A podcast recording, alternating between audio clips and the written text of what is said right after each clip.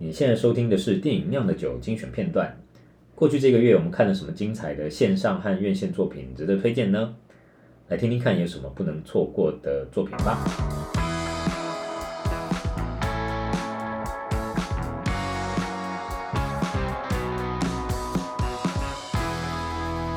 你是属于期待骇客任务的吗？我原本很期待，原本可是后来看了一些评价，嗯、之后有点剉剉，因为也是很两极。是，对啊，就是骇客任务，我是去看试片的，然后看，嗯、我觉得在看的过程里面觉得 OK，、嗯、就是看的过程里面觉得嗯就就没有觉得没有退步，嗯，然后可是看完了之后，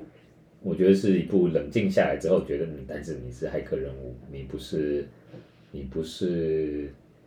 其他的商业片，你不是玩命关头，或者说你不是，嗯、呃，不可能的任，但其实不可能任务也不错，只是就是因为骇客任务在二十年前那个时代的重要性，以及它的那个把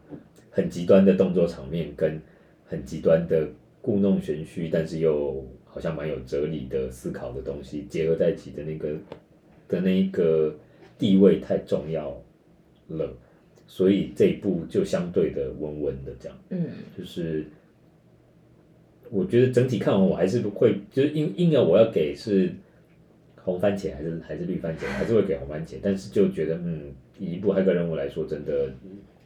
如果要严格审视，对，因为不管是动作场面，因为他们现在没有袁和平了嘛，就是、嗯、或者是说里面的主要的几个明星年纪都大了，对，没有办法像当年是。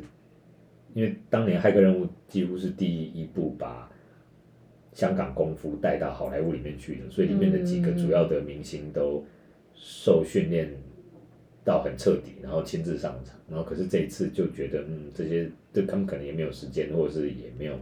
办法再真的怎么样好好的练他们，所以动作场面首先我觉得就弱了一截。嗯，然后那个很有哲那些哲理的东西什么的也变得这一次比较是一个自我。嘲讽，或者是他，就他变得他的主题变得不是在，因为我们现在在看二十年前骇客任务，你可以说他很酷，但你当然也可以讲说，就是现在看觉得那时候的他们有一点点中二感，这样就是那个中二来自于，因为我们已经过了这么年，我们看了那么多的科幻优秀的科幻故事，什么全面启动啊，什么呃人造意识啊等等这些东西，所以你现在再回头去看那时候骇客任务，当然。不免会觉得，因为已经过了二十年了，所以那个就是那种自信满满的讲一些现在觉得已经有点过时的科幻的东西，那个东西是我所谓的中二的。哦。那现在你要期待这个导演二十年之后，再对现在的我们对网络跟。跟这些东西的理解，然后还要再往前跳一节，我觉得好像也有点强人所难。嗯，那于是他就反过来，他就变成是用一个一直在消遣自己，或者是一直在质疑自己的方式，是他故事的核心。这样，嗯、那那个东西就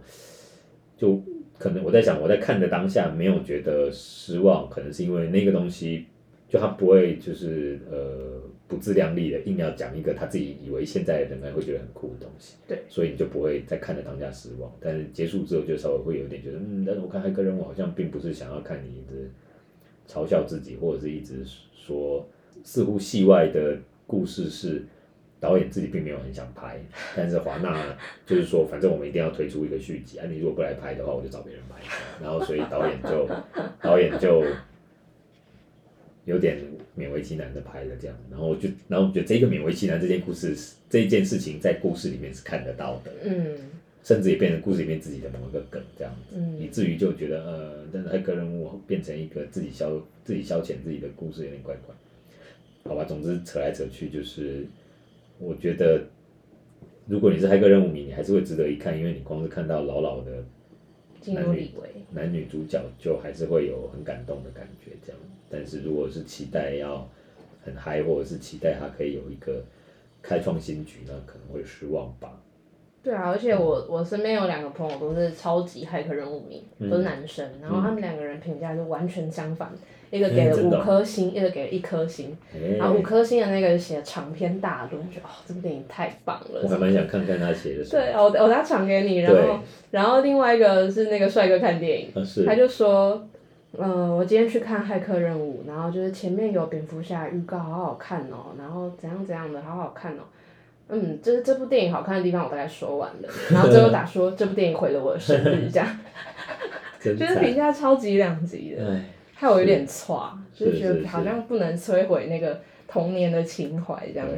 就是我。国王排名有持续的在，持续的在追。每周五的疗愈行程。国王排名就真的很棒。对啊，而且我都会乖乖把片头曲听完，就是以前都会跳过这样，看动画都会跳过片头曲，但我看国王排名就不会跳过。对，而且他现在应该还演不到一半呢，好期待哦。对啊，觉得后面好像前几天有一个消息释出，就是第二季要，哦，还有第二季，对，有第二季，马上就要开始了这样。哦，所以其实。其实，那我记得你是有把漫画全看完。对，我漫画是已经结束了吗？还没，还没，就是漫画也还在陆续更新中。哦，好哦，那这样看来，这个是会一直有下去。我本来以为是，我本来以为漫画结束了，然后以为动画就是会二十几集把漫画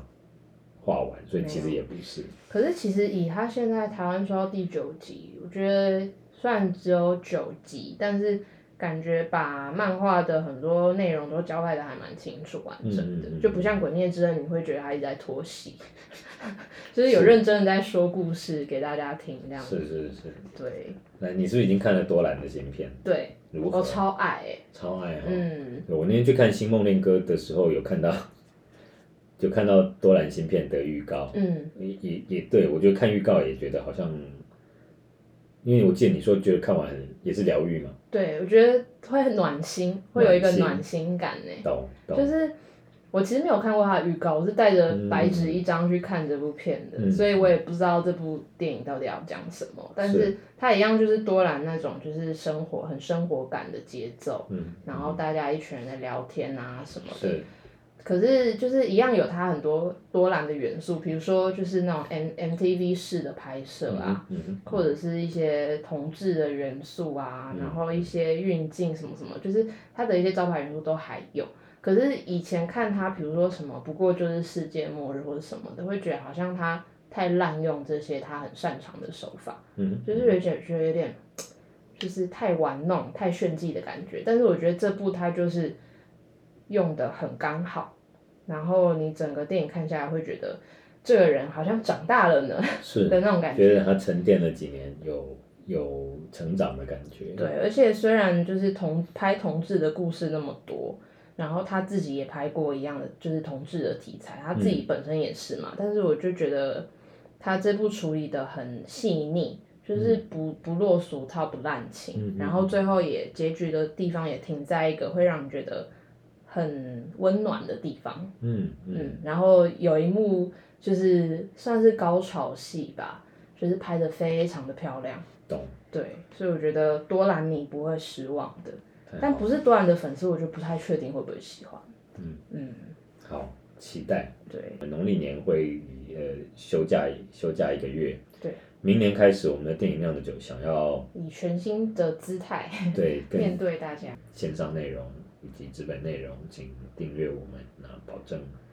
呃，未来这一年的量电影会让大家刮目相看。嗯，是。那我想我们今天节目就到这里，那明年再见喽。明年再见。大家晚安。晚安。